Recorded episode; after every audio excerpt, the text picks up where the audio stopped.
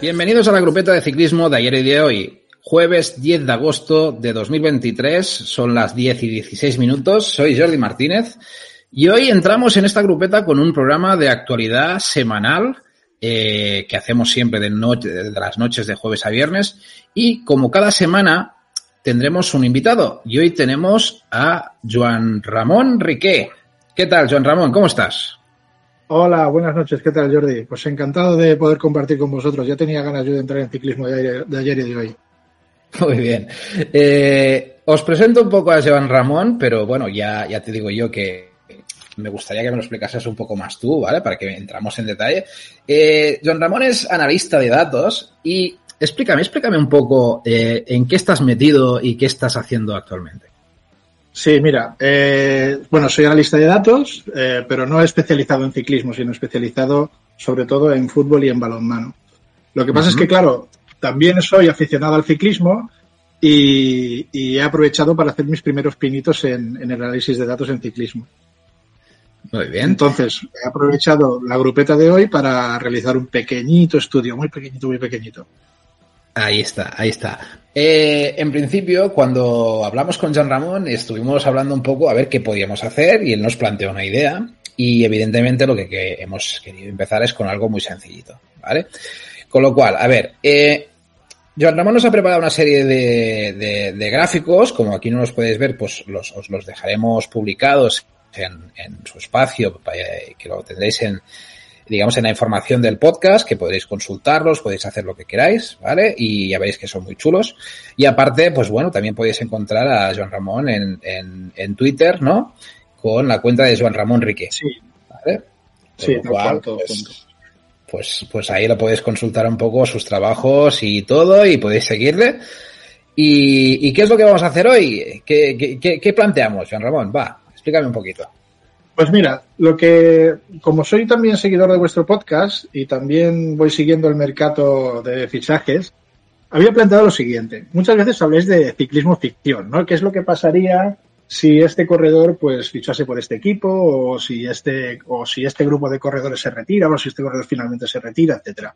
Entonces lo que he cogido, lo que, lo que he cogido son eh, los puntos UCI de los corredores de los equipos actualmente en el UCI World Tour y he hecho una, una previsión de lo que pasaría si se realizasen todos estos fichajes. Es decir, eh, he cogido los fichajes que ya están confirmados y he visto cómo mejoraría un equipo desde los puntos UCI World Tour que tiene actualmente a los puntos que tendría eh, con los fichajes confirmados. Y después también lo que he hecho ha sido eh, hacer el mismo cálculo, pero si se diesen, si se llevasen a cabo las rumorologías de fichajes que hay de cara a la temporada que viene. Claro. Y nos ha quedado una cosa bastante, bastante curiosa. Nos ha quedado una cosa bastante curiosa. Vamos a intentar darle un poco de, de, de, de, lírica también a todos estos datos, que no todo sea datos, datos, datos, sino que también intentar dar motivos, eh, información en base a esos rumores. Pero eso es la idea, ¿no? O sea, la idea es intentar eh, ver qué pasaría si todo esas cosas que suelen sonar en el mercado, que muchas veces algunas son obvias, otras no son tan obvias, eh, ver cómo evolucionarían los equipos, ¿no? Y, que, y, cómo van a cambiar, sobre todo. Eh, si, van, si van a ir para un rol, para otro, hay una, un cambio de dinámica, ¿no? Intentar buscar esos, esos puntos clave de qué supone cada uno de estos fichajes para los equipos. Efectivamente. Los, los, los, equipos ahora mismo ya tienen una serie de fichajes confirmados, con eso sí que podemos trabajar. Pero bueno, uh -huh. también está bien darle un poco de salsa con la rumorología que hay, ¿no? Que entiendo. Correcto. Eh, correcto. Ver qué pasaría, cómo, cómo llegaría, ¿no? Creo que es más divertido. Exacto. La idea es informaros, informaros de la situación del mercado y, adem y además jugar un poco con él, ¿no? Jugar un, un poquito. Así que nada, este será este primer ejercicio que haremos con Joan Ramón. Eh, si os gusta más adelante, pues eh, abiertos a poder hacer más cosillas un poco más detalladas y más cosas, pero bueno, yo creo que es un, un buen arranque y nada, que esperemos que os guste. Así que a partir de aquí eh, empezamos a jugar, así que Joan Ramón, eh, tú mismo, tú mismo nos planteas un escenario, nos dices por dónde empezamos y empezamos a jugar. Vale, en primer lugar, en primer lugar lo, que, lo que he estado mirando, como os decía antes, es eh, pues mirar los fichajes que ya están confirmados. Es decir, he cogido los datos, bueno, primero decir que eh, he trabajado con, la, con el mercado de fichajes que tenéis en vuestra web, en ciclismo de, de ayer y de hoy, y eh, son datos actualizados de esta misma tarde. Es decir, yo durante todas las semanas he ido haciendo el estudio, pero la última actualización la tengo de esta misma tarde a las 8 de la tarde. Es decir, que son y datos. Ha habido, Y ha habido mucho movimiento hoy, ¿eh? Sea, y ha habido mucho movimiento hoy. Exacto. No, no, ha sido muy divertido. Hoy ha sido un día muy divertido. Entonces, lo que, lo que quiero explicar al principio es los equipos que, como si dijéramos, mejor se están reforzando en este momento y los equipos que peor se están reforzando en este momento. Evidentemente no podremos ver todos los equipos, los 18 equipos de Lucy World Tour, pero sí haremos una especie de los tres mejores o los tres peores, ¿no? Entonces, si te parece bien, uh -huh. comenzamos por la, por la parte alta. Eh, comenzaríamos con el equipo que sí. más, que mejor se está reforzando ahora mismo, que es el caso del Lidl Trek. Lidl Trek es un uh -huh. equipo que en, el, en, el, en, la temporada pasada, bueno, en esta temporada, también hay que tener en cuenta que falta un cuarto de temporada y falta, faltan todavía claro. la Vuelta a España, faltan una serie de carreras que, pero bueno, en el último año la media de sus corredores, la media de puntos UCI que tiene son 569 y con los fichajes que tiene confirmados pasaría a una media de 713 puntos, con lo cual aumentaría un 25% los puntos UCI. Es decir, uh -huh. que está haciendo un primer, una primera oleada de fichajes bastante positiva. Sería un equipo muy reforzado.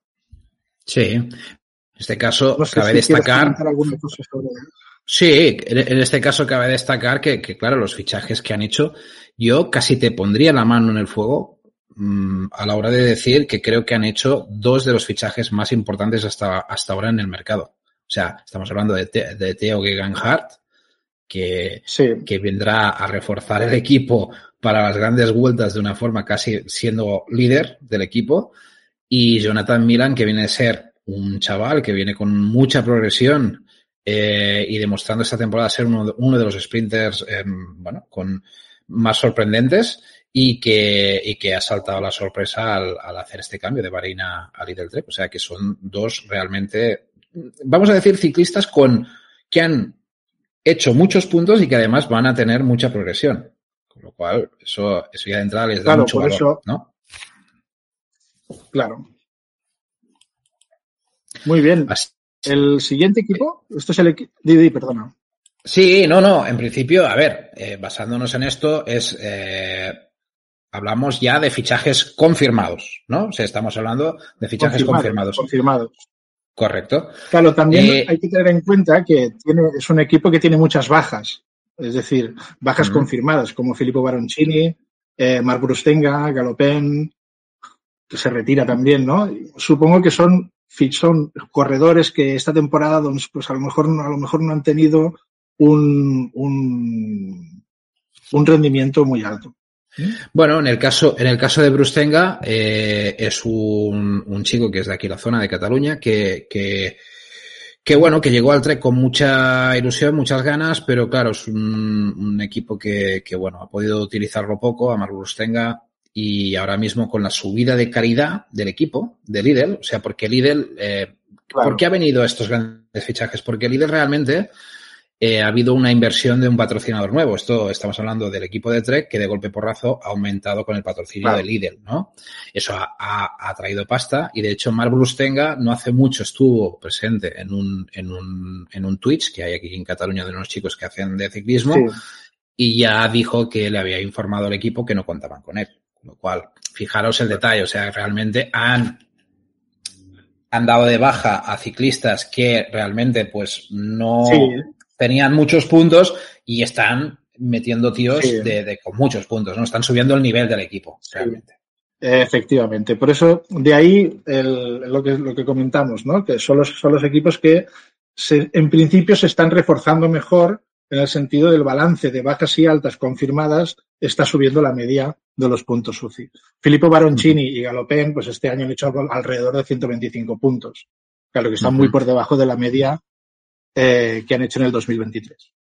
Sí, Baroncini es muy joven Y Galopén es un tío ya experto que este año se retira, que ya era, ya era un, uno de los ciclistas, digamos, eh, más veteranos y que, y que contaba menos con el equipo, ¿no? Así que, bueno, es un poco el tema este. Y luego, a ver, la, el tema, el tema de rumores es un tema que, que, claro, en este caso, en este estudio inicial que tú haces de, del, digamos, del mercado, en base a lo, a lo, actual, pues, pues de momento no entra, ¿no? No, no entra en estos, en estos parámetros que tú estás diciendo, ¿verdad?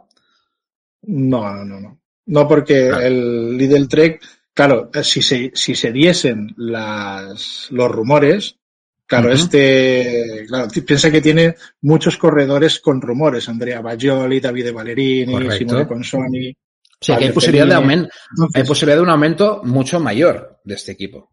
Claro, muchísimo mayor, pero claro, son corredores que seguramente deben ir a hacer de gregario, no, eso ya te lo dejo más a ti este análisis, ¿no? Porque son corredores que si, a, aunque están añadiendo muchos corredores en la rumorología, eh, son corredores uh -huh. de un perfil de puntos UCI bastante bajo, porque mira, para ponerte el ejemplo, el Lidl Trek ahora mismo, de manera oficial, ya ha dicho que aumentaría un 25% sus puntos UCI.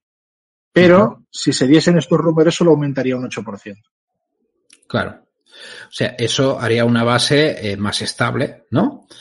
Eh, pero claro, entran, entran ciclistas que, bueno, veríamos cómo se comportan, ¿no? De cara al año siguiente, porque al final Andrea Bajoli o David Bellerín, en el caso de entrar, ¿no?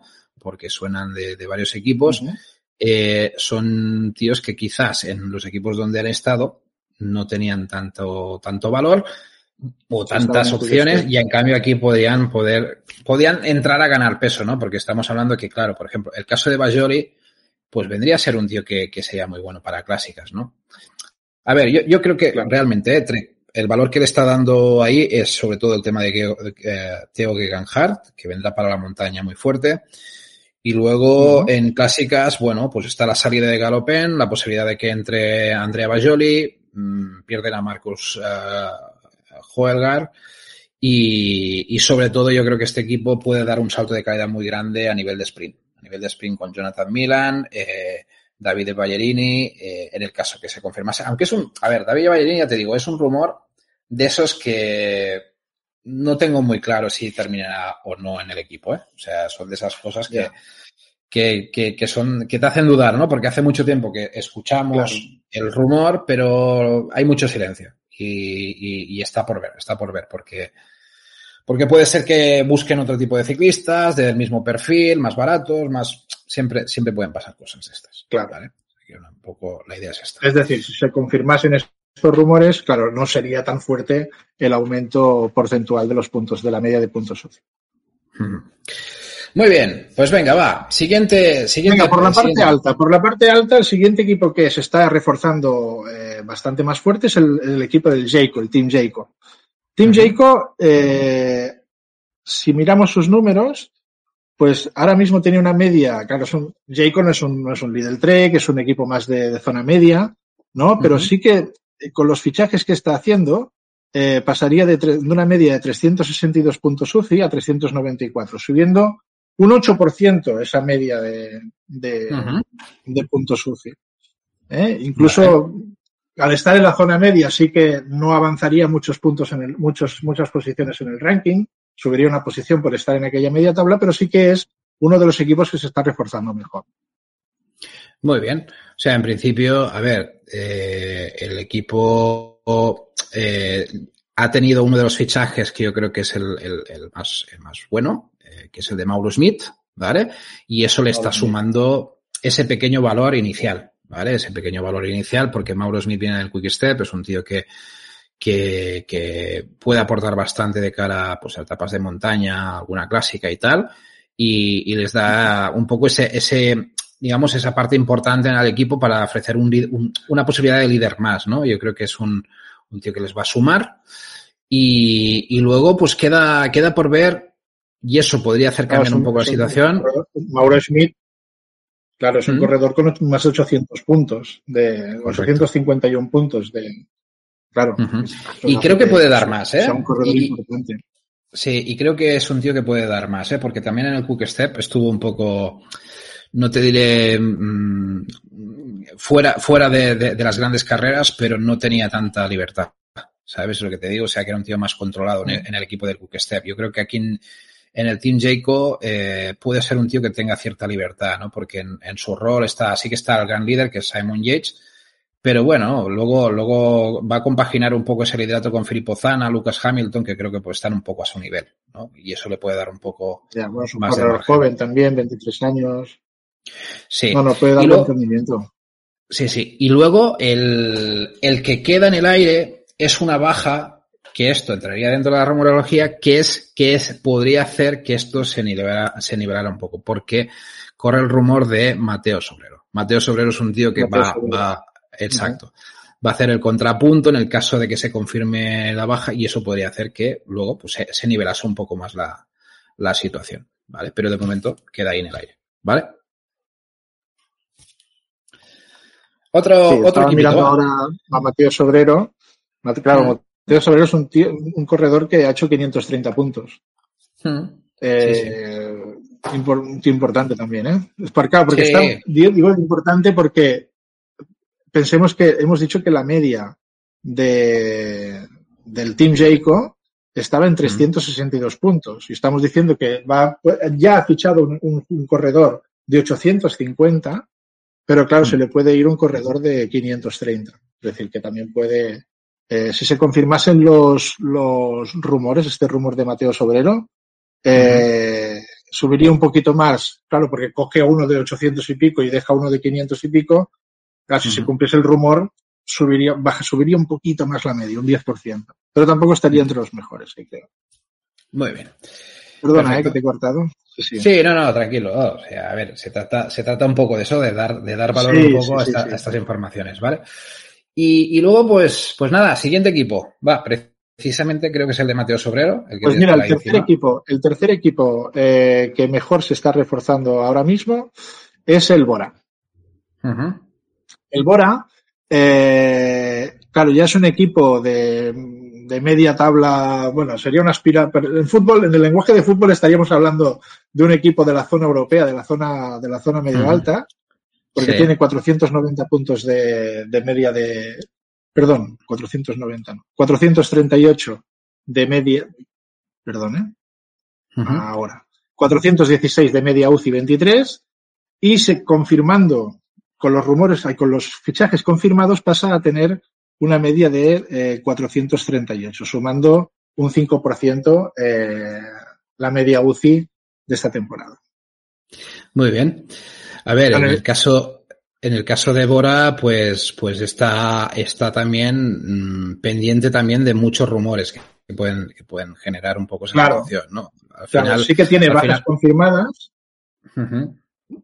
Tiene un par de bajas confirmadas que son la las, de Neil, las de Neil Pollitt y, y de Schelling, ¿no? Que dan. Schelling. Uh -huh. Sí. Que, dan, que de hecho, y de Schelling se ha ido a la Astana justamente hoy. Y era un tío que no estaba previsto. Este, este, este tiene que haber, tiene que haber hecho cambiar bastante los datos hoy. Porque, sí, seguramente porque... debe ser, sí, seguramente debe, ser, debe haber sido de los que ha hecho, ha hecho cambiar un poco. Ha hecho cambiar un poco. Bueno, es, es, el mercado, ¿no? Que como decía aquel, ¿no? Es el mercado amigo, ¿no? Sí, eh, sí. Claro, el mercado puede hacer que las, que las, clasificaciones cambien de un día para otro. De ahí, de ahí haber hecho la clasificación oficial y la de rumorología. Uh -huh. Con lo cual, eso explica, a ver, para que se entienda un poco, eh, ¿por qué puede haber aumentado la media si tenemos eh, el caso de salidas como las de Neil Pollitt o de Sharing, que a, a, a, grandes rasgos parecen tíos bastante importantes? O sea, ¿cuál es, cuál es la explicación que le das a un poco eso? El hecho de que cojan valor, ¿no? Sí. Algunos de los ciclistas que están, que están en ese momento, ¿no? Vale, pues mira, Neil Pollitt, eh, claro, estamos hablando de un equipo. Neil Pollitt tuvo 466 puntos. Uh -huh. Tiene cuatro, actualmente, eh, tiene 476 puntos.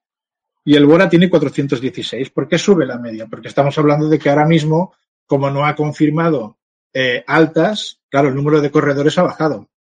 Uh -huh con lo cual la media sube, ¿no? Es decir, estamos hablando de un, de un corredor que tiene, una, un, tiene unos puntos parecidos a la media, pero el número de corredores está bajando.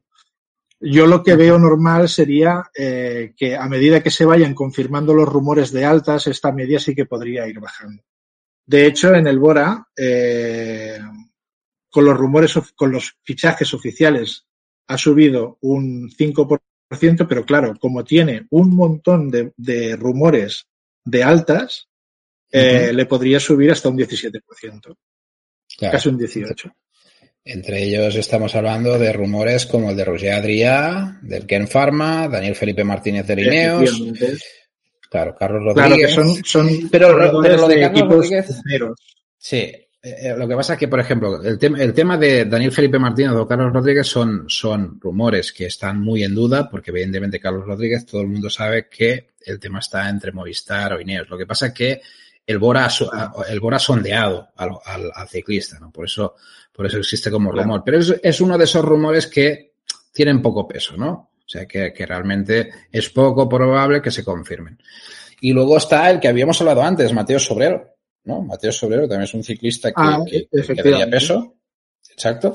Y. Eh, claro, que, haría romper la balanza en el Jayco y en Bora.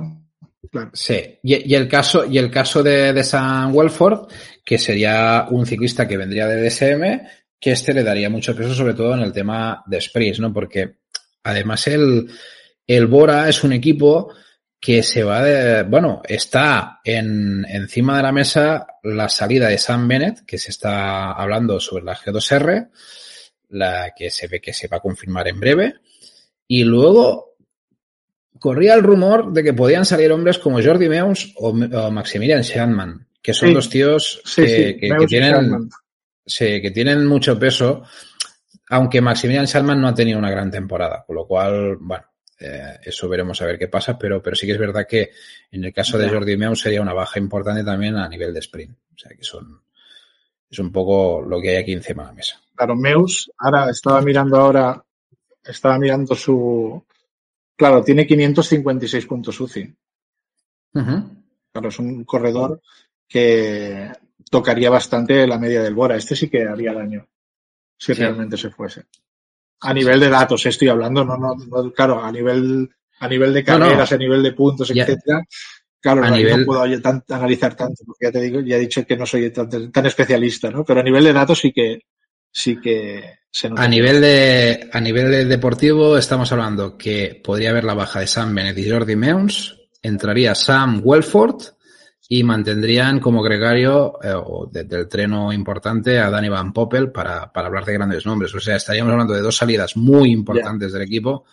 Una, una, una llegada bien, correcta, y un equipo que se reforzaría muy, muy bien eh, más en la parte, digamos, de clásicas, ¿no? Que sería un poco el objetivo donde tienen metido el... el, claro, que ahí seguramente es donde le están dando, donde ese 18% que, que, que, te comentaba de, en el caso de que se cumpliesen esos rumores, porque las clásicas acostumbran a dar muchos puntos a que corredores que a lo mejor en grandes vueltas no los tienen, ¿no? Correcto. Eh, en este caso también ya también os digo que el, caso del Bora, lo que hay encima de la mesa apunta a que puede ser bastante definitivo, porque es un equipo que si sumas un poco los ciclistas que tienen confirmados y los que tienen encima de la mesa, da la fórmula mágica de, de 31 ciclistas. Con lo cual, eso significa también he visto que está bastante cargado. Está bastante cuadrado el tema, con lo cual significa que... Hay que hacer un poquito como aquel que decía, ¿no? Las gallinas que entran por las que salen, ¿no? Tal cual, tal cual. Es que eso es un poco el juego, ¿eh? Al final, eh, nada más que se confirme que lo de Carlos Rodríguez era inviable y que va a ir a Movistar o va a ir a... o se queda en Ineos, eso ya te cuadra 30 ciclistas y al final el Bora es lo que tienes encima de la mesa. No habrá, no habrá muchas más sorpresas que esto. O sea que es un poco eso. Perfecto. Muy bien. Venga, más equipitos. Muy bien. Oye, si te, si te parece bien, eh, ahora hemos hecho el, trío de cabeza, ¿no? Claro, el, resto de, el resto de equipos, eh, a partir de aquí ya la subida pues está alrededor de un 2%, hay uno con un 4% que es el Alpecin, pero eh, todavía falta a nivel oficial, yo creo que podríamos ir a la parte baja, donde tenemos, tenemos de momento con lo que hay oficial bajadas bastante importantes. ¿Te parece bien? Venga, vamos. Quería hablar de cuatro, de cuatro equipos. Quería hablar de cuatro equipos en la parte baja.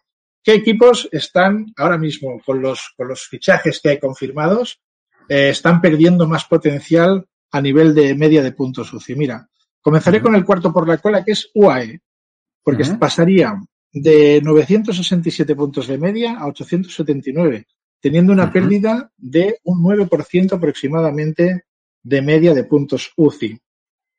Claro, no sabemos si es un, si, claro, faltan muchos movimientos, a lo mejor ahora ha comenzado a hacer las, las bajas, ¿no? Creo que UAE había tenido bastante. Sí, sí, no, pero tiene, tiene, tiene una explicación bastante, bastante clara, ¿eh? El tema. Eh, ah, yo creo que lo Jean Paul que se ha retirado y Mateo Trentin. Correcto, tiene las bajas de Jean Paul y Mateo Trentin. Tiene muchos más corredores, muchos más corredores, efectivamente. Correcto. Muchos más corredores, con lo cual, claro, la media te baja. Sí. Tiene que hacer un poco de, como si entre comillas, limpieza, ¿no? Sí, pero hay, una, hay un motivo de que pase eso cuando hablamos de puntos. ¿eh? Es que Jan Polan, Mateo Trentin son dos tíos que, bueno, sobre todo Mateo Trentin le, le, ha dado muchos puntos al equipo, con lo cual es una pérdida de puntos importante. Y las entradas que entran, estamos hablando de ciclistas que vienen a, a cambiar o a, a rejuvenecer el equipo, ¿vale? Y a, y a meter un ta talento nuevo. Estamos hablando de hombres como Jan Christens, eh, como Igor, eh, Igor Arrieta, con, con Filippo Baroncini, Antonio Morgado, todos ellos, ya te digo, Igor Arrieta tiene 20 años, Baroncini 22, Jan Christen tiene 19, Antonio Morgado 19. Son tíos que, claro, evidentemente no han sacado muchos puntos porque aún están en equipos donde no están compitiendo sacando muchos claro. puntos, pero que el futuro prometedor sí, que tienen estos tíos claro. es espectacular. Y eso es una apuesta. Es evidente que es una apuesta de futuro y que, y que bueno, pues, ya, bueno, pues el, el, tiempo dirá, el tiempo dirá, claro, el tiempo dirá lo que es lo que va a pasar aquí. No. El UAE también es una plantilla mmm, prácticamente cerrada. Sí que existe el rumor de bajas, porque al final no caben todos. Eh, estamos hablando que han hecho muchas altas y se queda con una plantilla que eh, digamos que ya tienen 31 ciclistas con todo lo que hay y, y, y, lo que, y lo que está en rumor de baja pues ya no cabe, ¿no? O sea que hay muchos números de que, de que terminen saliendo. Estamos hablando de ciclistas como Pascal Ackermann, que era su sprinter de referencia, y otros como David de Fórmula, que está ya, se va a confirmar en breve para Movistar, eh, Ryan Gibbons que se va al Lidl Trek, eh, George Bennett y George Bennett que va a, a completar el, digamos, el equipo de, de Renko Benepul para ayudar en la montaña, ¿no? O sea que estamos sí. hablando también de tíos de mucho peso de puntos, que de confirmarse también en todo esto, eh, va a ser, va a ser también importante. Va a ser también importante. Bueno, de Renko Benepul hemos de hablar después, ya verás. Ya hablaremos. Sí, sí. ya sabes. Sí. Hablaremos de Renko. Uh -huh. Muy bien. Mira, pues estábamos hablando del UAE como cuarto equipo que ahora mismo con los fichajes confirmados eh, había bajado más su media UCI. El tercero, uh -huh. por, el tercero por abajo sería el Astana, que pasaría. Eh, claro, Astana es un equipo de la parte baja del UCI World Tour. ¿eh? eh pasaría de 200 puntos, 209 puntos UCI de media a 190, uh -huh.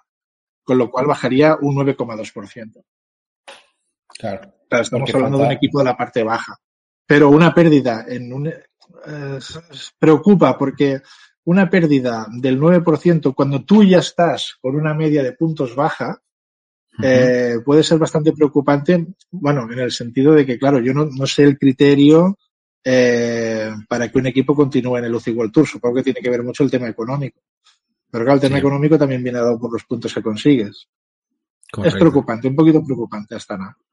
Es uno de los que tiene la situación un poco más crítica, ¿no? En, en situación de, de, de, equipo, siempre, siempre está, a ver, es un equipo también que siempre está eh, hipotecado por el patrocinio del país, porque esto lo patrocina el propio, el, el propio claro. gobierno del país, y a veces eh, pagan tarde o, o cuesta pagar, y, y, es un equipo siempre en tendencia un poco delicada. Lo que pasa es que siempre, terminan reflotando, siempre entramos en el mercado en una situación crítica, pero terminan reflotando. Hoy mismo han confirmado un fichaje, el de ID Shelling, que no es un mal fichaje, es un fichaje muy importante, el, que viene del Bora sí, sí, y que sí, puede ser un, y... y... que puede dar mucha, mucha de esto. Y luego hace nada, un par de días ficharon a Max Canter, un, un chaval con proyección que Movistar no supo aprovechar y que yo creo que ellos sí se habrán aprovechar un poco mejor. Y hay una apuesta encima de la mesa, ¿eh? Yo creo que Astana al final mmm, terminarán confirmando un equipo como hacen siempre, hay una apuesta encima de la mesa y no me parece mal lo que va sonando. O sea, es una apuesta donde se habla de convencer a Mark Cavendish que no se retire, que continúe en el equipo hasta el próximo Tour de Francia. Ahí eh, han convencido a Cesbol para que continúe. Eh, y a partir de ahí, pues están hablando de tíos eh, muy enfocados en el sprint, que pueden dar bastante proyección. si llegan. En clásicas, ¿no? Sí, y en tema, y en tema de, de clásicas, eh, pues bueno, tienen alguna, algún, algún fichaje interesante. Y, ya te digo, y yo creo que pueden. Es un equipo que realmente el sprint no se lo planteaba hace un par de años. Ficharon a Cavendish, hicieron una pequeña apuesta así un poco a la brava, porque el fichaje de Cavendish fue un poco a última hora. Y este año, si se lo plantean bien y lo que están planteando encima de la mesa apunta bien, yo creo que pueden hacer algo, algo bueno. Pueden hacer algo bueno. Veremos a ver cómo termina. Queda, queda en el aire. Esperemos. Veremos, veremos un avance mercado. Normalmente es, es aquello, por ejemplo, te hago, te hago una, una, comparativa en fútbol, en balonmano, un equipo, un, un, deporte donde lo que marca son lo, lo bueno son los goles, las canastas, los puntos, ¿no? Cuando ves que un equipo marca poco, si la marca pocos goles, por ejemplo, ¿no? Si la previsión es que vaya a marcar menos, eh, ya lo pones como en las, en las quinielas del descenso. No sé si me estoy explicando. ¿no?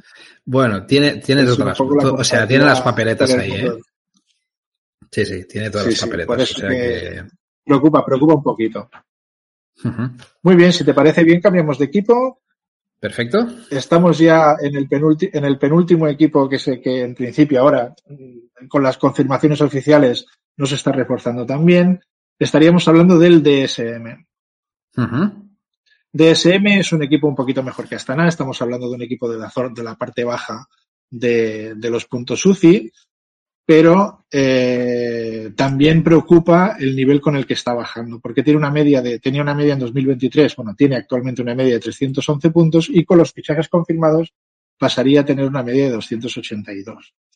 Con lo cual bajaría un 9,4%. Estamos hablando de que UAE, Astana y DSM eh, con los fichajes que tenemos ahora, están perdiendo casi un 10% cada uno. En el caso de UAE no preocupa tanto, pero en el caso de Astana y DSM, como son de la parte media baja o baja, pues sí que es preocupante por, la comparativa que te decía antes. Si tú ya ves que un equipo no acaba de estar fino, si encima la previsión es que esté menos fino, eh, pues todavía preocupa más.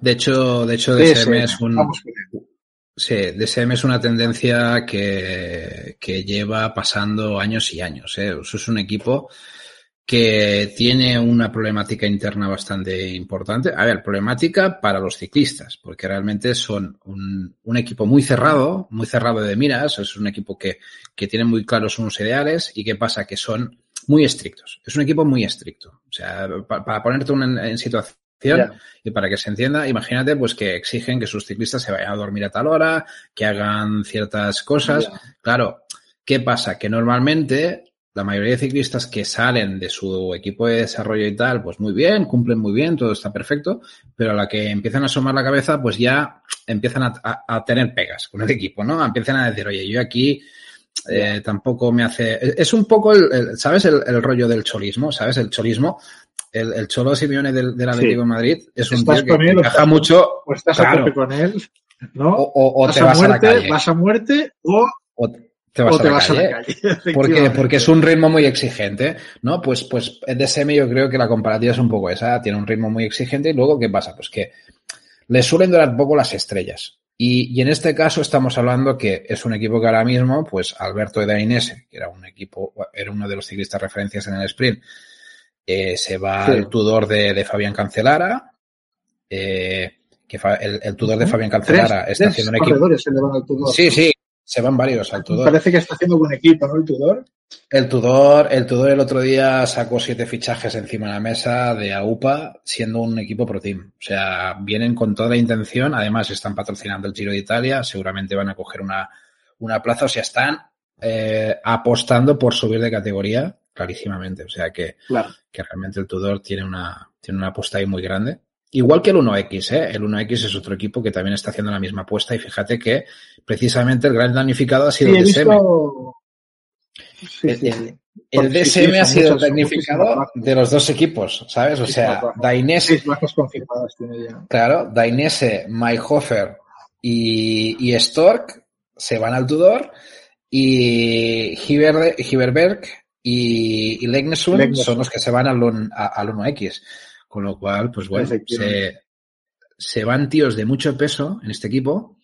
Al final se quedan hombres, bueno, de, medio bajo nivel y claro, eso hace lo que tú dices. Al final es una cosa que, que está clarísima, ¿no? De que, de que pierde potencial el equipo. Lo van a compensar porque además es un equipo que ya te digo ahora mismo que la situación que tienen, eh, tienen 27 equipos entre confirmaciones o confirmaciones, eh, tienen 27, 27 ciclistas, tienen espacio para tres tíos más a buscar que no están encima de la mesa y es muy probable que tiren del equipo de desarrollo como hacen muchos años. Ojo, claro, no significa que no salgan buenos ciclistas, porque e, es, un, es un equipo productor. O sea, es un equipo que suele sacar buenos ciclistas, lo que pasa es que le duran poco. Eso es lo que hay. Claro. Pero fíjate que el equipo, el equipo productor, el, el, Development Team de CM Firmenich, eh, claro, es de los mejores, es de los mejores clubes, bueno, de los mejores equipos de media UCI de los filiales. Es decir, que es un buen productor ciclista. Correcto. Saca, sacan mucho talento, sacan mucho talento. Eso, eso es una realidad como Sí, sí, mucho, mucho, mejor que el Quick Step, que el Education First. Sí, sí. Piensa, a, nivel de, DSM, del año pasado, ¿eh? Sí, sí, sí, sí. y ahí es donde, donde tu tabla de valores, en, en, los temas de desarrollo, donde, donde se saca mucho, mucho potencial, porque al final, eh, piensa que eh, estos equipos eh, al final sus equipos de desarrollo suelen ser tíos de sub-23 que los mandan a carreras de estas a, puntuar, ¿no? A puntuar y aprender y a, y a, tal. Y de ahí sacan los, los grandes los grandes valores, ¿no? Y el DSM es uno de los equipos que más utiliza su equipo de desarrollo para subir gente. ¿Por qué? Porque se le va la gente, tienen un presupuesto medio para abajo y al final ellos la forma de subsistir es esta y lo consiguen de una forma muy correcta. Tú antes has hablado de Astana, de los problemas que tienen a base de talonario y de problemas económicos y estos tíos... DSM, DSM no es una empresa pequeña, ¿eh? quiero decir que no, no es potente, No, es un patrocinio, sí, es un patrocinio importante, pero dentro del mundo del ciclismo quizás no hay una inversión muy, muy grande. Tiene una partida muy fuerte. Claro, claro, claro. Ese es el tema. Y al final DSM es un equipo que tiene que subsistir a base de, cantera y lo hacen muy bien. Trabajan muy bien la cantera. Es lo claro. Muy bien, pues si te parece bien, hablamos del, de la parte baja oficial ya del equipo que en principio, ahora mismo con los fichajes confirmados, no estoy diciendo que sea el peor equipo, bueno, que vaya a ser el peor equipo del, del World Tour, sino que es el equipo que más bajaría por lo que respecta a la media eh, de puntos UCI. Que estamos hablando de Ineos. Pasaría de 625 puntos a 559, con un 10,5% de bajada. Correcto. Vale. Claro, Ineos. Eh, eso, eso se explica con dos bajas muy claras. Pavel Sivakov y Theo Wegenhardt porque son dos tíos de un potencial claro, la, que comentábamos antes del claro, si, si el Lidl Trek lo teníamos en la parte alta, es normal que Ineos nos haya bajado, es normal. ¿no? La balanza, los vasos comunicantes. Correcto. Y eso, y eso sin la rumorología, que la rumorología aún va a ser más potente, porque al final es, es lo que hay. O sea que, que, dentro de lo confirmado estamos hablando de dos tíos muy potentes. También es verdad, mira, aquí te pongo otra situación de estas para que se entienda. el, tema, El, el, tema que hay encima de la mesa de la capitalización de, de, Ineos, del tema del patrocinio, porque hay una discusión muy grande donde hay algunos sitios que dicen que este equipo está, perdiendo, está perdiendo valor de patrocinio porque Ineos está repensando un poco, digamos, la inversión del equipo. Pero eso contrarresta con otros rumores que luego se han hablado que justo lo contrario, que lo que pretendían es fichar a uno de los mejores para hacer un super equipazo. Ahí está, tenemos no sabemos, el, gran rumor de, de, de Claro, o sea, ahí estamos en una fase que Ineos, yo por, por poner una cosa en contexto aquí encima de la mesa, es que Ineos ahora mismo, con todo lo que hay encima de la mesa y contando con un rumor tan bestia como Renko, tiene 26 tíos encima de la mesa.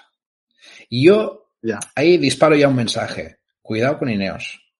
Cuidado con Ineos, porque ese hueco lo va a rellenar. Si, si, si Ineos eh, sigue todo como tiene que estar y, y, y se invierte pasta, eh, tiene cuatro huecos ahí. Y yo no sé qué va a pasar con Ineos, pero Ineos es muy peligroso. Porque, porque es. Claro, además no tiene ninguna alta confirmada. Claro, no tiene ninguna alta confirmada. Ha bajado, tiene estas dos bajas, la de Gewenhan y de Sivakov, importantísimas.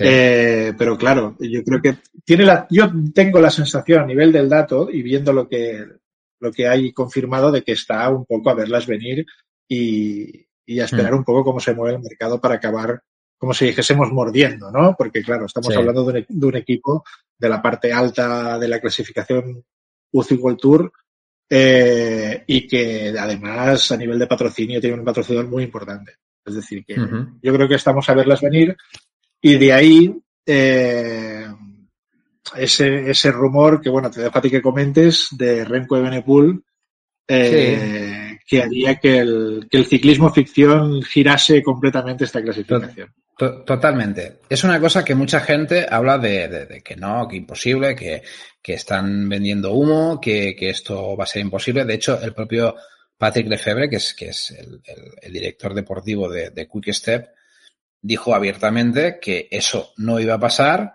porque principalmente el tema estaba en que él es accionista del, Quick Step y que él no, necesita dinero, que ya se ha hecho mayor y que, y que ahora él, él está contento con Renko, que no necesita hacer ningún cambio, no necesita millones, por mucho que le paguen, no va a cambiar esa idea que tiene en la cabeza, que es utilizar a Renko Benepul como ciclista franquicia de su, de su proyecto. De hecho, yo, yo sí analizo ambos proyectos, o sea, Ineos y, y Quickstep. disfrutar con su corredor, claro. No, o sea, me refiero que Quickstep sí hay una tendencia clara está apostando alrededor de Renko Benepul y que parece que esa salida es imposible. Y en cambio Ineos les, es totalmente lo contrario. Ineos parece que está haciendo hueco para hacer ese fichaje. Para, para meter el bombazo ahí. Porque, claro, tú como consigues fichar al, vamos a poner que Renko sería el de, entre los mejores, eh, yo que sé, de los mejores del mundo en el Mbappé, sería el, Mbappé no, porque están bien, no porque están bien Egarita y Pogachar, pero, pero vamos a poner que entre los tres mejores es Sí, no, pero quiero decir que, me, refiero al nivel de rumores, ¿no? El, sí, sí, sí, el rumor político ahora mismo es, importante es, el, es el cambio de Mbappé. Estamos hablando de un jugador de. Claro, es el Mbappé del verano a nivel de rumor, a nivel de rumor de fichaje de mercado, ¿eh? correcto. ni estamos diciendo que, vaya a fichar, ni no, ni, estamos diciendo que Mbappé tampoco vaya a cambiar de equipo. De, hecho, que es el de rumor el más importante. Sí, de hecho, yo si tuviera que apostar ahora mismo, eh, lo veo muy complicado. Es muy complicado. Es un tío que, que tiene contrato hasta 2026. Eh, en el ciclismo tú no puedes romper un contrato por cláusulas ni nada. O sea, hay que, tiene que haber un acuerdo entre las tres partes. Tres partes significa corredor eh, y los dos equipos. Y hay una parte que ya ha dicho que no que además está montando un proyecto alrededor de él, con lo cual y hay una parte que queda clara que está cerrada en banda. Así que esto es muy, muy difícil. Pero la lectura que te da Ineos es que está haciendo hueco para fichar uno de los tres mejores ciclistas de grandes vueltas. Y, es, y esa es la sensación que te está dando Ineos. Porque Ineos realmente ya no es solo la salida que pueda haber de, que ha habido ya de Teo Gekanhart. Es que se, eh, tienen encima de la mesa la posibilidad de que se vaya Daniel Felipe Martínez que hasta hace poco decían que venía a ser el líder del Tour de Francia, pero que además está encima de la mesa el hecho de que Movistar se puede llevar a Carlos Rodríguez porque tiene un precontrato firmado ahí, que el propio Ineos, para romperlo, tendría que pagar. Es un precontrato firmado que Ineos sí dice, me lo quedo yo, eh, tiene que, eh, dicen, la, información dicen que, que, sueltan por ahí, es que ese precontrato, si Ineos se lo tuviera que quedar, tiene que pagar bastante pasta. Con lo cual, a ver, Ineos tiene pasta y podría decir, pues me lo quedo yo, se ha acabado el problema. Pero, ya. pero la sensación es esa, ¿sabes? Hay, hay mucho bullicio ahí de, de tíos importantes que van a salir, y han salido dos, Sivaco y Teo Genhard, y hay un par ahí que son Daniel Felipe Martínez y de Carlos Rodríguez, y eso, en, en muchos términos, dice, estos tíos se están preparando un bombazo. Están, están liberando masa salarial para meter aquí un tío que va a cobrar mucha pasta. O sea, esa es la sensación que da. Bueno, de hecho, Ineos, ahora si, si te parece bien, como, como, eh, como hemos hablado de la parte oficial, Ineos es el, equipo que haría un cambio más fuerte si, si se diesen, si se llevasen a cabo esta rumorología. Es decir, Ineos pasaría, para que te hagas una idea, de, de perder ese 10,5% a ganar una media de puntos UCI del 10,74. Estamos hablando de una diferencia de un 20% eh, en el caso del fichaje. bueno, confirmando todas las bajas, pero todas las altas y bajas que ahora mismo son rumores, pero claro, el caso de Renko Benepool es el que hace que este porcentaje suba de manera muy importante.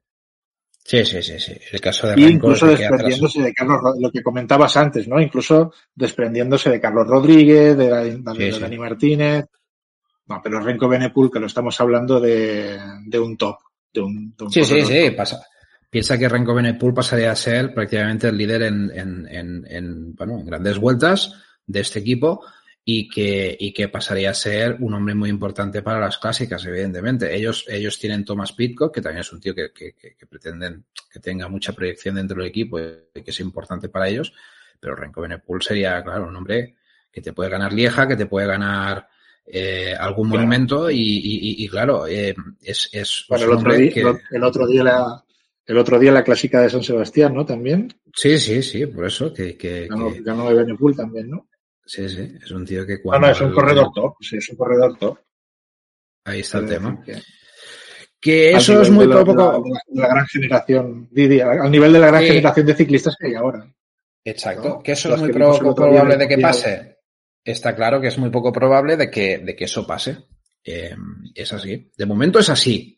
Ahora, queda, queda mucho tiempo. Estamos hablando que hasta enero esto puede dar muchos vuelcos, puede pasar muchas cosas. Y, y, luego, pues bueno, tienen Tobias Foss, que es, es, casi confirmado que viene del Jumbo. Y el caso de Carlos Verona, bueno, se habló que se había parado el fichaje y que podía pasar, eh, que, que estaba en stand-by, porque, porque se había, el tema, ya te digo, de la capitalización esta del, del patrocinio parece que había frenado un poco estos temas. Por eso, por eso no han confirmado ninguna alta aún, ¿eh? Yo creo que están en proceso de saber qué es lo que va a pasar y, va para largo, ¿eh? Me da la sensación bueno, supongo que es el, es el fichaje que va a ser el culebrón. Por tanto, hay que esperar a ver cómo mueven las piezas en, este, en esta partida de ajedrez. Yo voy a lanzar un mensaje y es que sea Renko Benepool o no, creo que Ineos está preparando algo gordo. Algo, algo, algo importante. ¿Qué será, qué será esto importante? No tengo idea. Claro, Hombre, si, piensa una cosa, si llamaron a Quickstep y dijeron, sí, sí, ya sé que tiene contrato, ¿cuánto pides? claro, si Quickstep dice que no, van a decir, vale, tú no, tú no, pero ¿y tú qué? ¿Y, tú qué? Y van a mirar para el otro lado. Y, y, y, y al final la pueden liar de alguna forma u otra. También sonó hace mucho tiempo, muy atrás, el tema de que Primo Roglic era un tío que podía, que podía ser carne de cañón para, para Ineos pero eso ha quedado muy amortiguado y ahora mismo no está en el aire. O sea que tampoco. A ver la vuelta. Pero, pero, es un, es, pero es un fichaje de un calibre de este estilo. ¿Sabes lo que te digo? Es la sensación que da. Sí, sí, sí, sí. Tiene pinta de fichar un, un corredor importante, lo que comentabas tú. Hmm. Muy bien, pues claro, yo creo que el fichaje de, bueno, el rumor de Renko y Benepul nos va de perlas para pasar al ciclismo ficción, si te parece bien. Sí, que hemos comentado que, eh, que este salto de Ineos del que subiría más de un 20% su, su media UCI y también hemos hablado también de los del DSM y de Bora eh, con los cuales también tendrían un cambio muy importante pero me gustaría también hablar por la parte alta no un, equipo que, que hasta ahora no hemos hablado y que también haría un salto muy importante en el caso de confirmarse estos rumores que es el y el Grupama. Porque ahora mismo, con los fichajes que hay confirmados, prácticamente no varía su, su media de puntos UCI, pero en el caso de confirmarse, subiría casi un 13,5%. Es decir, que es un equipo que tiene bastante trabajo en los despachos para poder, eh, tiene bastante trabajo por delante para poder subir esta media de puntos UCI. Muy bien. A ver, es un equipo, ya te digo, que al final eh, es muy probable, es muy probable que tengan eh, un hueco interesante para, para, abrir, porque es un equipo que ahora mismo va, eh, va a tener muchas salidas, o sea, ha tenido muchas salidas, están pendientes de, de, de ver lo que va a entrar, ¿vale? De ver lo que va a entrar. Hay la posibilidad de entrar hasta seis fichajes, veremos a ver por dónde tiran, ¿vale? Lo que sí que han liberado una masa salarial muy importante con el tema de Arnaud de Mar. Arnaud de Mar es un ciclista que, que, cobraba mucha pasta. Estamos diciendo que, que, era el top 2 de este equipo, de este equipo con David Godú como, como alma principal y hombre del Tour. Y Arnaud de Mar era el segundo hombre que, por no dejarle ir al Tour de Francia, el tío se ha rebotado y se ha, se ha alargado el equipo, ¿vale? Se ha, roto el contrato, ha llegado a un acuerdo y se ha ido. Eso ha liberado de Mar, a este equipo. De Mar es un hombre, bueno, tiene 1900 puntos UCI. Es un, un corredor muy importante. Pensemos sí, sí, que la media, la media, perdona, eh, que te haya interrumpido porque al, al comentar el caso de Demar, Pensemos que Grupama ahora mismo es un equipo que tiene una media UCI de 433 puntos por corredor. Estamos hablando que ha dejado, bueno, que ha firmado la baja de un corredor de 1900 puntos, te he dicho, ¿no? Sí. 1931 puntos, claro. Es un corredor muy importante. Pero el balance entre altas y bajas que está haciendo prácticamente lo está dejando en la media que tenía anteriormente. Ajá. Es decir, que de posiblemente hecho, estamos hablando de un equipo, dime, perdona. Que, que tiene mucha posibilidad de mejorar, ¿no?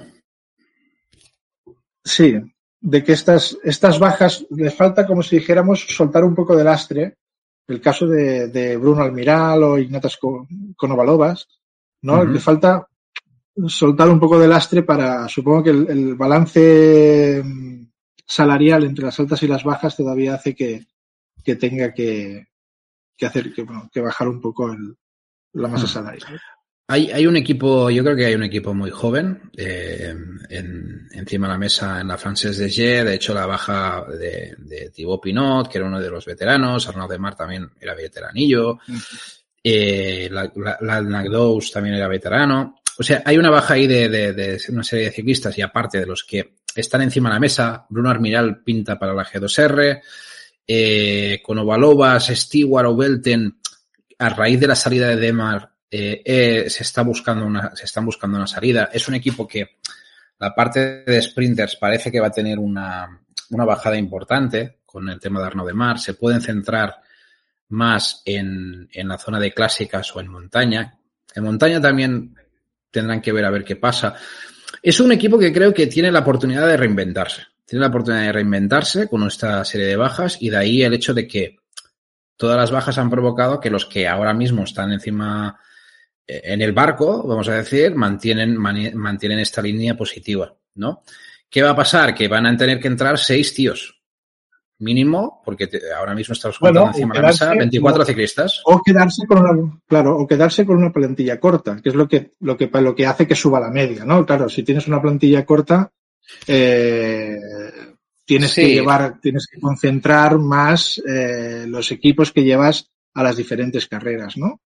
Hmm. Yo creo que mínimo tienen, tienen, que tener unos 28 tíos, creo que está entre 28 y 30 tíos, el mínimo.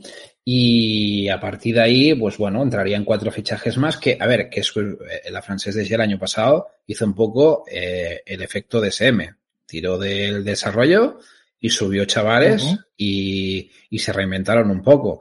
Puede ser que la francés de opte por, por ese sistema, ¿eh? para rellenar el equipo, ¿eh? O sea, que están en una situación de, de que ahora mismo todo está muy verde y que puede ser que haya ese, esa influencia.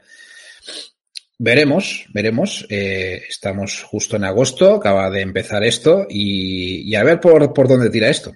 A ver si la próxima vez que hagamos un análisis sí, podemos sí, hablar ver, de, de, una, de una tendencia, ¿no? Creo de, que tenemos que dejar claro. Sí, sí, sí, estoy de acuerdo con lo que dices. Creo que tenemos que dejar claro también lo que hemos dicho al principio del programa, ¿no? Que, que todavía queda eh, prácticamente un cuarto de la temporada, entre un cuarto y un tercio de la temporada, pero bueno, ahora es el momento en el que se está moviendo los rumores de mercado, ¿no? Aquello de posible fichaje por tal, y creo que era un buen momento para hacer un primer, ¿no? Tanteo, ¿no? Una primera sí, probatura, ¿no? De ver qué pasaría, ¿no? Un primer tanteo. Correcto. Sí, sí. Eh, si te parece bien, eh, claro, ya hemos hablado también de Bora eh, y, y DSM, que también son dos equipos que evolucionarían mucho en el caso de darse los rumores, sobre todo el, el grupo de SM, pero si te parece, para acabar el programa podríamos hablar de la parte baja eh, de la rumorología. Bien, perfecto. Vamos Por una cuestión de tiempo más que nada. Yo querría, sí. querría hablar de tres equipos más, que en el caso de que se diesen estos rumores serían los equipos que saldrían más perjudicados por lo que, por lo que se refiere a la media de puntos UCI. Correcto. Mira, querría hablar, esta vez, esta vez empezaré por, el, por, por la parte baja, ¿de acuerdo? Eh, es decir, el equipo que peor quedaría si se confirmasen todas las, todos los rumores que se están dando hasta ahora, que sería el Sudal Quick Step. Vale. Porque ahora mismo con, la, con lo que ha fichado y con lo que y con las bajas que tiene de manera oficial se queda prácticamente igual, pero claro, si se diese todo, claro, estamos hablando del fichaje de Renko Benepul, ¿no? Lo que decíamos antes, ¿no? En el caso de que de que Ineos llevase a cabo eh, este este gran fichaje, pues claro, perdería un 27% de media de puntos UCI. Sí, sí, sí. Claro. Sobre todo por la, por la baja de Renko. Por eso lo pongo el primero, porque claro, es el que. Y, en este caso. Del, cual quiero hablar, porque es. Didi, perdón. Y en, este caso te diría que no solo Renko. O sea, Renko es una pérdida muy grande, pero este equipo en rumores de baja tiene tíos muy importantes. O sea, eso, eso, eso es así. ¿eh? Sí, también he visto que tiene mucho movimiento. Sí. Hay, hay, otro, hay otro hombre, que es Julien Alaphilippe, que está como robor de baja. ¿Por qué? Porque Total Energies preguntó por Julien Alaphilippe. Vale. El tema está en que esto es muy poco probable por el mismo motivo de siempre. Julian Alaphilippe tiene un año de contrato más. Y sí que es verdad que en Francia están soñando con la posibilidad de que Julian Alaphilippe vuelva a Francia en un equipo francés. Y siempre hay rumores sobre equipos, ¿sabes? O sea, por ejemplo, el caso que hemos dicho antes de la francesa, ¿por qué no podía plantearse el fichaje de Julian Alaphilippe, no? O sea, ya me sabe, claro. Claro, puede ser que haya movimientos en los equipos franceses intentando conseguir que el hijo pródigo vuelva a Francia. El tema está en que ahora mismo.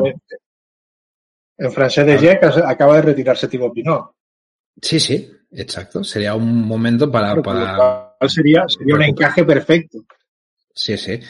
Por eso digo que al final eh, eh, sí que hay estos rumores siempre. Además, la relación de Julian Alaphilippe con el director deportivo de Patrick Lefebvre es bastante nefasta porque Patrick Lefebvre no para de criticarlo día sí, día también y Alaphilippe está un poco hasta el gorro, pero tiene un, un, año de contrato más. Y al final esto, esto es lo que hay. Esto es lo que hay. Y, y claro, ahí hay dos rumores que son Julian Alaphilippe y Renko Benepool que son muy poco probables de que salgan, ¿vale? Porque son, aparte, importantes para el equipo tienen contrato en activo, por eso lo hacen casi inviable, y, son de mucho peso.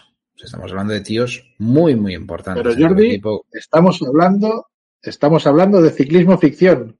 Totalmente. Recuerda, por lo cual, con lo cual vamos a, estamos haciendo que estos corredores abandonen el Sudal Quick Step, con lo cual, claro, evidentemente estos dos corredores hacen que es una borrada. A Benepool estamos hablando de un corredor que tiene 4.400 puntos UCI.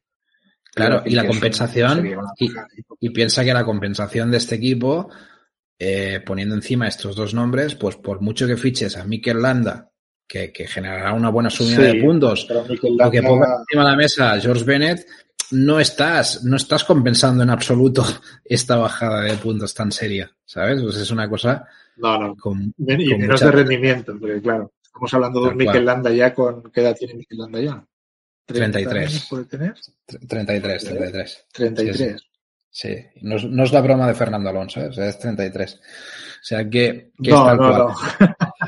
Y, y, el, y, el tema, y el tema es que además, encima de que estamos hablando de Renko Benepool y de Juliana Philippe, hay otros rumores de bajas más probables, cuidado, más probables, y estamos hablando de Fabio Jacobsen, que es uno de los sprinters de referencia de este equipo, que se podría ir al DSM y que, se, y que se da por hecho que va a ser así. Claro, y luego tenemos a Andrea Bajoli, David Ballerini, Remy Cabaña y, y, Florian, y Sinechal, que son cuatro tíos que son de la base de, de clasicómanos y de sprint muy buenos, que, que, en, su de hecho, Jacobsen, ahora, ahora que comentabas Sí. Perdona, ¿eh? que de hecho Jacobsen, antes de cambiar de corredor, era uno de los corredores que hacía que más cambiase la media en el DSM. Claro. Claro, porque es un tío...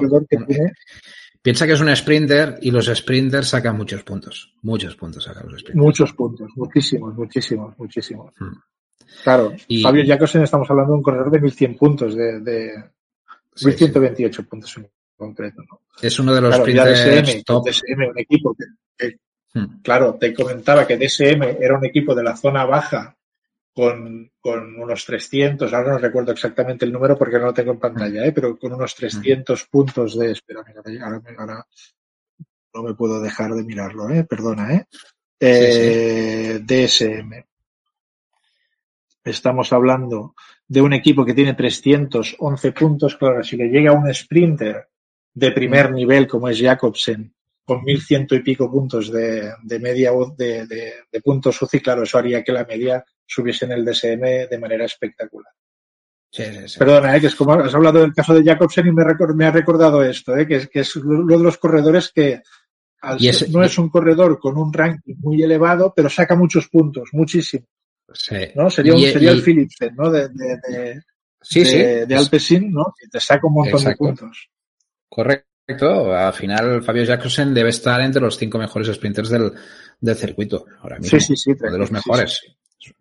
Es uno de los mejores, y, y, eso, eh, ¿qué, ¿qué, ha pasado aquí? ¿Cuál es el motivo que un equipo como Quick Step se deshaga de Fabio Jacobsen? Pues muy sencillo. Eh, Renko Benepool está centrando la mayor parte de, de, lo que es la concentración del equipo.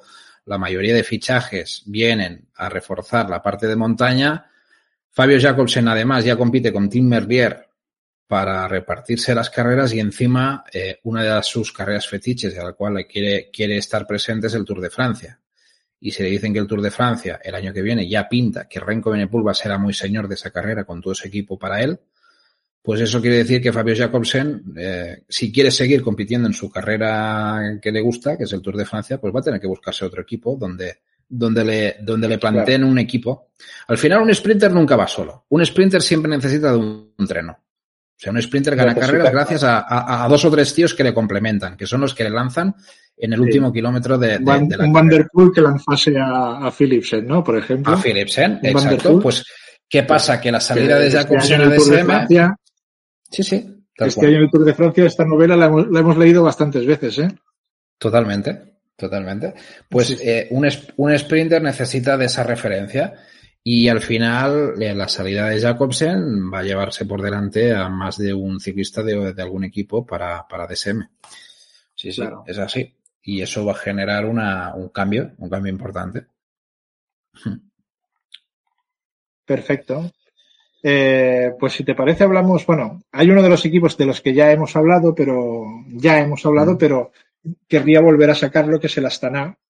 Sigo, sigo, con mi, sigo con mi preocupación respecto sí. al Astana, sobre todo porque al tratarse de un equipo, como, como decía antes, ¿eh? se parece que, bueno, me estoy repitiendo, pero quiero puntualizar, ¿no? Quiero, quiero volver a hablar de él, porque claro, estamos hablando de un equipo, como decíamos antes, de la parte baja, que con los fichajes que ya tiene confirmados ha bajado casi un 10%, pero es que si además se confirmase, si hablamos del ciclismo ficción y se confirmasen todos los rumores, estaríamos ah. hablando de un equipo que estaría pendiente casi de perder la categoría con una bajada del 17,5% de media de puntos UCI.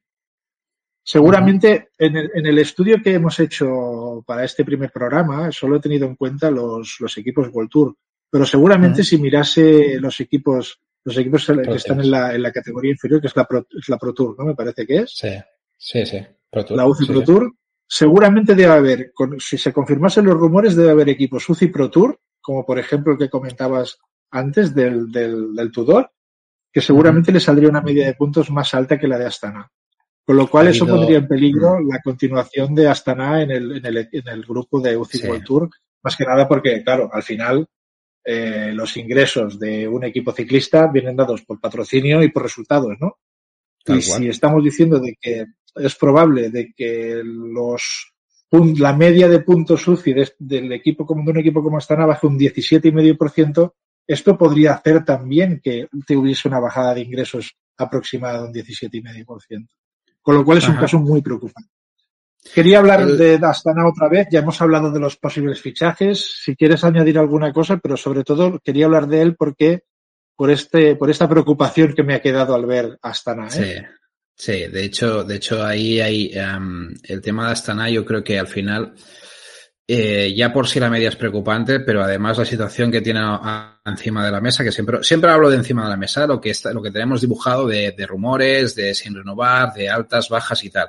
¿Cuál es el problema? Que, encima de, la mesa tienen 37 tíos encima de la mesa. ¿Y qué, ¿Y qué va a pasar con todo eso? Pues que van a tener que jugar, va a haber, va, va, va a haber fichajes que igual al final no terminan llegando, va a haber ciclistas que no van a renovar y se van a quedar fuera.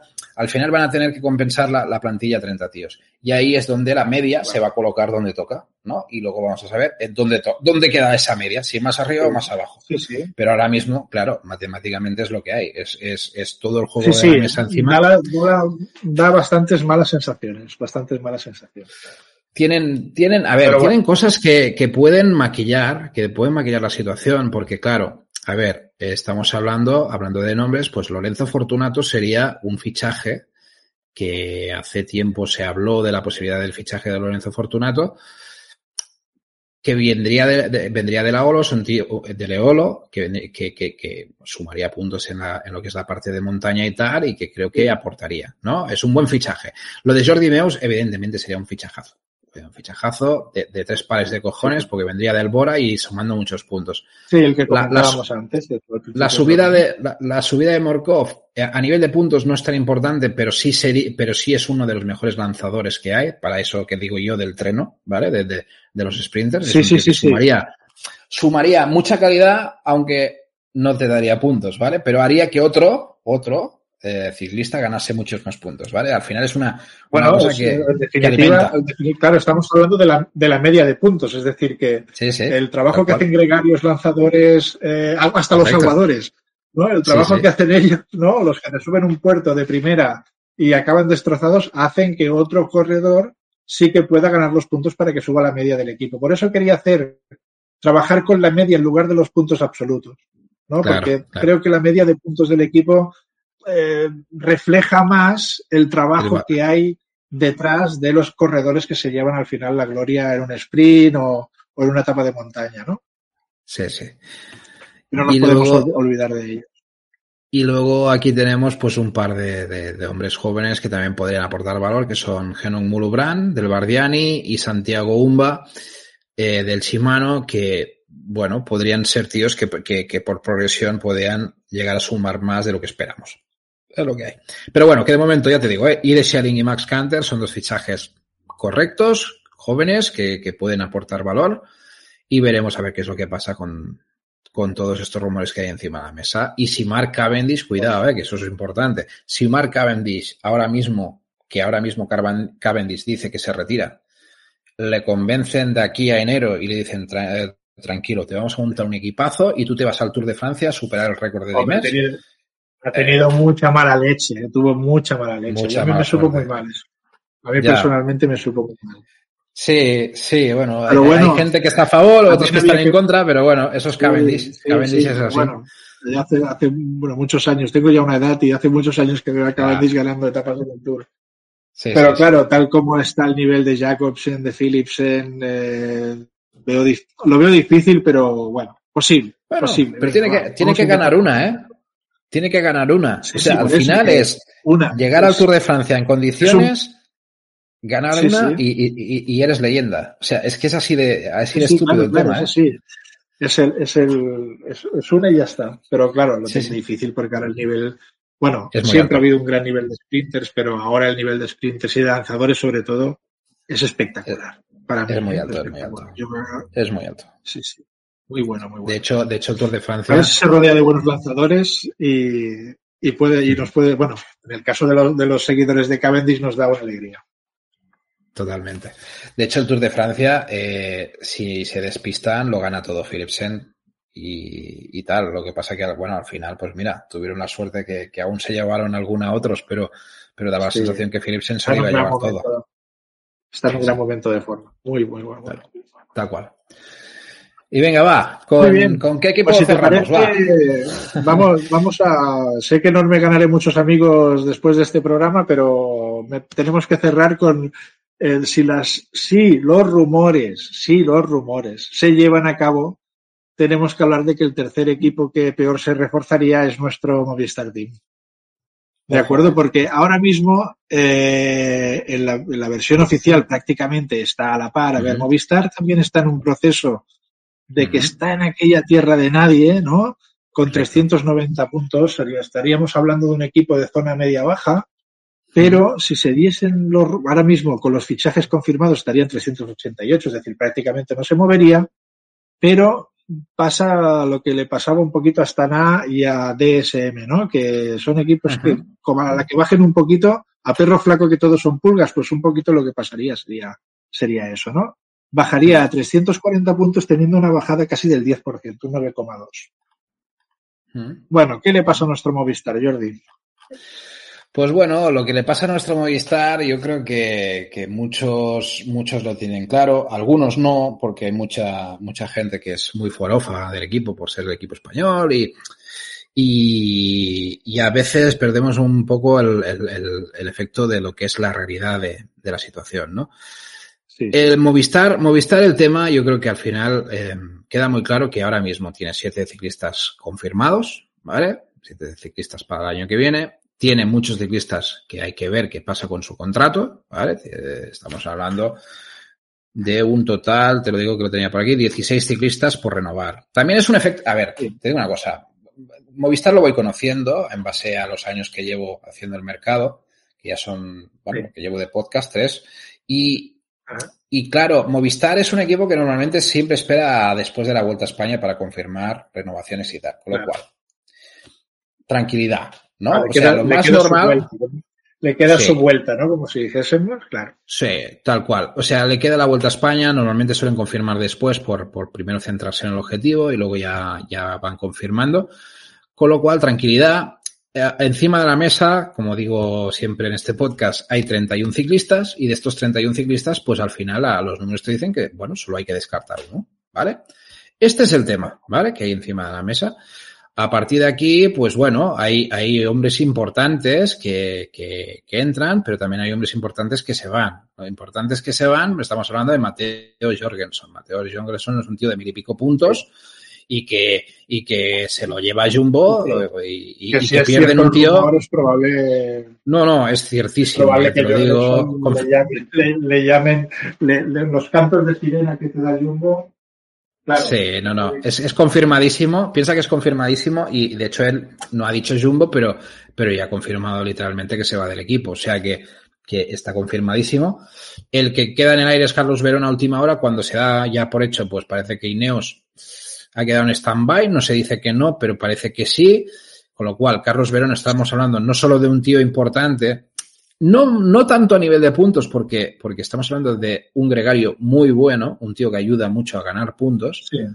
Pero es que además hay un factor que no se puede contemplar en los datos. Este tío era el futuro capitán del equipo. O sea, están perdiendo, están perdiendo a un tío que por, por, por carisma y por tal dentro del equipo era una, una persona muy importante. Aparte que se va Emmanuel Herbiti, que es el, el capitán actual del equipo, que tampoco, que tampoco es de puntos. O sea que están perdiendo gente, gente de peso eh, clave, ¿no? En el equipo. Claro. ¿Qué, qué pasa? Que el contrarresto de todo esto te llega Carlos Rodríguez, que es un tío que es más soso que, que tal, pero que será muy bueno, ¿vale? Y luego los demás, pues son tíos que vienen del Pro Tour, que, que, son chavales que se tendrá que ver a ver qué pasa, pero claro. Sánchez pinta muy bien, pero ya veremos. Raúl García Pierna, pues sí, pues vale, pues, pues, pues buenas cronos, buenos tal, todo el mundo lo tiene en boca y ya veremos. David de Fórmulo. El, que, el que tampoco es mal equipo. Ya, David de Fórmulo, en este caso que viene del UAE, creo que es el fichaje, uno de los fichajes también destacados como Carlos Rodríguez, pero es un gregario, es un tío que también está ayudando a ganar puntos. Y Xavier Miquel Azparren, es el que tengo en duda porque ya lleva sonando dos años, el año pasado sonó y al final no fue, esta vez vuelve a sonar. Es un prototipo muy, muy del estilo Movistar, como lo fueron Oyer Lazcano o, o Gonzalo Serrano, pero mmm, está por ver, está por ver cómo encaja dentro del equipo y a ver qué pasa. Para mí tiene talento, pero, pero claro, de momento es un melón para abrir es, es lo que hay. no sé si sabes algo del estado de Enric Mas. No, en Ring, más creo que esta semana. En creo que en Burgos va a estar. Ahí veremos cómo está el estado en Ring más. Piensa, que, piensa que en Ring más, en principio, el año pasado nos sorprendió a todos volviendo más fuerte que nunca. Yo creo que es un tío que, que se preparará bien para la Vuelta a España y creo que va. Si, si no, la lesión no ha sido muy dura, que creo que no, porque no se ha hablado demasiado. Eh, yo creo que llegará en condiciones a la Vuelta a España. Esa es la sensación que tengo, ¿eh? Yo creo que sí. Yo creo que la, Esperemos, porque, dolió mucho, ¿eh? Dolió mucho, ¿eh? Es, jodido, es jodido porque por mucho que por mucho que haya críticas, por mucho que haya cosas, porque la gente, pues bueno, pues, eh, somos a veces muy críticos, tener que abandonar en la primera etapa de esa forma fue muy cruel. Tiene que ser muy duro. sí, psicológicamente es una mierda porque, claro, te has preparado para estar ahí Mm, encima te preparas por una carrera que sabes que todo el mundo te va a poner la lupa y todo el mundo va a cuestionar si lo haces bien o lo haces mal, pero es que no pudiste ni hacer eso. Es que, es que en la primera etapa te vas al, te vas a la calle. La, cara que se le quedó es, yo creo que es la que, nos quedó a todos. Se nos quedó a todos a mí. tenía entendido que estaba, tenía entendido que estaba para luchar un top 10, más o menos, ¿no?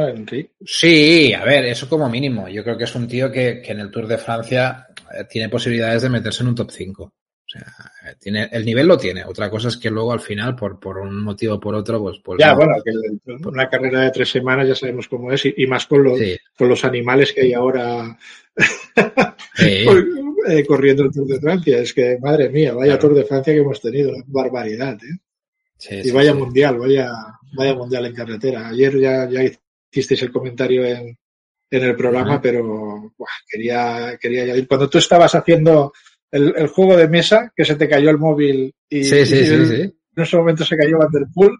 Mira, yo estaba, cuando se cayó, justo antes de caer Vanderpool, dije, se va a caer, se va a caer, se va a caer, y se cayó. es una cosa que no puede ser, no puede ser. No puede ser, madre mía, qué injusto hubiese sido. Pero bueno. Un auténtico, un auténtico locura, sí, sí. Sí, sí, en ese, en esa, en ese mundial era, era el mejor y, y, y, lo bueno es lo que decimos, que lo dijimos con el David también, que al final es una carrera que ha gustado a todo el mundo el mundial porque realmente ahí no hubo outsiders, no hubo outsiders. Los mejores estuvieron en la lucha y, es, y eso es, eso es lo soñado muchas veces, ¿no? Porque a veces. El planteamiento de Bélgica, eh, la fuga de los cuatro gallos, eh, cuando, justo cuando cogieron al que estaba fugado, justo en ese momento fue cuando Van Der Poel saltó como una flecha. Bueno, fue una maravilla. El, recorrido, una maravilla. Si, si quisieras escribir un libro, Si, si, quisieras escribir un libro perfecto, lo, no, escribirías la carrera del otro día. Tal cual como salió la carrera. Sí, tal cual, tal cual. Sería, sería eso. Sí, sí. La, sí, sí, todo, todo. La épica cayéndote, bueno, es una brutalidad. Bueno, eso ya hablarás con David en otro programa seguramente. No, bueno, Muy bien. Jordi, esta carrera toda la vida. Bueno, sí, sí, sí. Jordi, no sé qué. Bueno, tengo muchos más equipos para hablar, pero claro. No, claro. Yo he tenido ¿Qué sensación te llevas? yo me lo he pasado muy bien, me lo he pasado muy bien, de verdad, eh, haciendo este pequeñito análisis para vosotros, eh, que espero que a la grupeta le haya gustado eh, que tendréis, eh, claro, no podemos hacerlo de manera visual, pero sí que os dejaré un, enlace a Tableau Public. Bueno, no sé si conocéis el programa del Tableau, que es un programa de representación de datos. Os dejaré todos los datos de todos los equipos, tanto a nivel oficial como a nivel rumor, para que veáis también la evolución que tiene cada uno, los tantos por ciento, etcétera. Nada, a ver, yo entiendo que eh, cuando hablas mucho de datos es muy probable que la gente eh, también si llega un momento que se agobia, ¿no? Dos gráficos, muy sencillo. Y si queréis más, yo estoy dispuesto a más, de verdad. Ha sido un placer. Pues, pues oye, el placer ha sido mío. Yo también me lo he pasado muy bien, porque al final a mí también, ya sabes que me tira la, la cámara para el monte, porque yo al ser, al ser informático estas cosas también me gustan mucho. A ver, vamos a ver la, la, la aceptación de la gente, espero que le guste. Eh, también hay cosas que creo que nos pueden ayudar a mejorar, creo que podemos eh, encarar muchas cositas, así que yo animo a todo el mundo a dejar en comentarios qué os ha parecido. Eh, nos quedan más equipos, como bien ha dicho Joan Ramón, que, podemos intentar buscar otra sesión, intentarlo, enfocarlo, eh, pues, pues, o igual o mejor, y que podemos evaluar más cosas que vayan sucediendo en el mercado. Así que bueno, aquí está la propuesta espero que, que os guste y, y nada, para mí un placer, Joan Ramón, ya te digo. Eh, Igualmente, ya te digo, estás, ya tenía ganas Estás invitadísimo. Sí, estás invitadísimo a volver a, aquí. Y ya te digo, si, la, si, si, los integrantes de la grupeta dicen, oye, mira, eh, me interesaría analizar que se analizasen estos datos y tal. Oye, yo encantado, ¿eh? de verdad. Ha sido es un placer trabajar para vosotros y, y, hacer y hacer otro programa o los que hagas los que sean necesarios. Perfecto. Un placer, Jordi. Pues muy bien, muchas gracias y nos vemos en la próxima columna. Chao, chao. Chao.